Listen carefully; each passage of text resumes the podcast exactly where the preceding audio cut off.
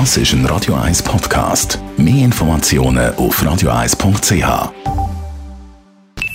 Die Morgenkolumne auf Radio 1 präsentiert vom Grand Casino Baden. Grand Casino Baden. Baden im Glück. Guten Morgen, Roger. Guten Morgen, Marco Tani, sei. Jeder ist im Moment von dieser Corona-Situation betroffen. Wie ist es bei dir? Du, zwar ist mir seit vielen Wochen bewusst gewesen, dass etwas Gewaltiges auf uns zukommt, wie ich in meinen Diskussionen bei Roger gegen Markus immer wieder betont habe, während der Markus Somm hartnäckig abgespielt hat. Aber so richtig eingefahren ist es mir erst in den letzten paar Tagen, wie wahrscheinlich den meisten von uns. So bin ich jetzt mit 74 offiziell Teil von der Risikogruppe und damit definitiv alt und wenig widerstandsfähig. Die offizielle Altersgrenze von 65 habe ich noch weglächeln, habe weiter geschafft und weiter Sport gemacht. Was das erste Mal da gekommen ist, äh, hat mich das nicht irritiert, nicht weiter beschäftigt und dass ich an vielen Orten Rentnerrabatt bekommen habe, habe ich wieder mit beiläufigen Lächeln entgegengenommen. Das heisst, die bestehenden Regeln haben mich in meinem Selbstbewusstsein kaum berührt. Aber jetzt, jetzt bin ich Teil von der Risikogruppe und das altersmäßig sogar ganz deutlich. Und jetzt muss ich mich zum ersten Mal entsprechend verhalten, ob ich will oder nicht. Und so bleibe ich daheim, obwohl mein Temperament als Journalist in dieser Extremsituation genau das Gegenteil wette. Nämlich noch mehr und noch intensiver im Radio und am Mikrofon präsent sein, um zu informieren. Aber das kann ich nicht. Ich bin in der Risikogruppe, ich bin alt, ich bin gefährdet. Das fährt ein, Mark und Tani. Aber darum muss ich euch noch sagen, bin ich doppelt froh, dass ich auf so ein grossartiges Team von jüngeren, engagierten Leuten bei unserem Radio 1 zählen kann, die in dieser außergewöhnlichen Zeit unsere wichtige Aufgabe als Medium mit Brillanz und Seriosität wahrnehmen. Das tut gut. Auch wenn ich natürlich, so wie während so vielen Jahrzehnten, auch vorne gern mit dabei wäre. Und das kann ich jetzt zum ersten Mal nicht. Aber was glaubst du, wie geht's weiter?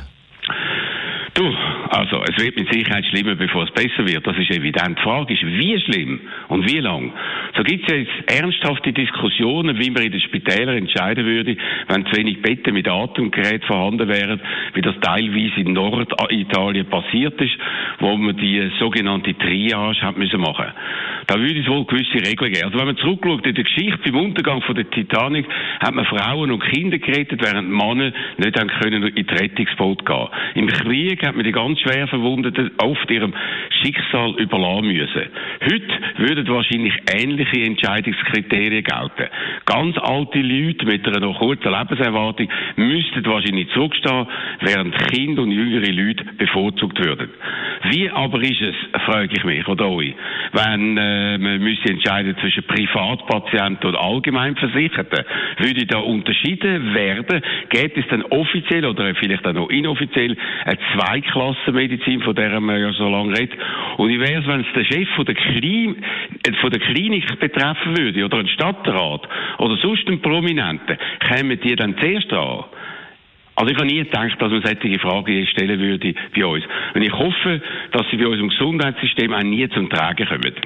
Aber sicher ist niemand, auch nicht in den Spitälern, wenn ich mir auch sagen lasse, wo man das bereits diskutiert. Aber die Hoffnung bleibt, dass uns solche Extremsituationen erspart bleiben werden. Und mit unserem persönlichen Verhalten können wir, nein, nein, wir müssen alle einen Beitrag leisten, dass es nicht so weit kommt. Darum bin ich jetzt hier und bleibe da, wahrscheinlich mehrere Wochen lang, weil alles andere unverantwortlich wäre. Und höre unter anderem natürlich ganz, ganz viel Radio 1, weil ich weiss, dass ich da sehr gut informiert werde. Und dafür danke ich euch allen. Danke vielmals dir, Radio 1-Chef Roger Schawinski. Seine Kolumne gibt es zum Nachlesen auf radio1.ch. Die Morgenkolumne auf Radio 1.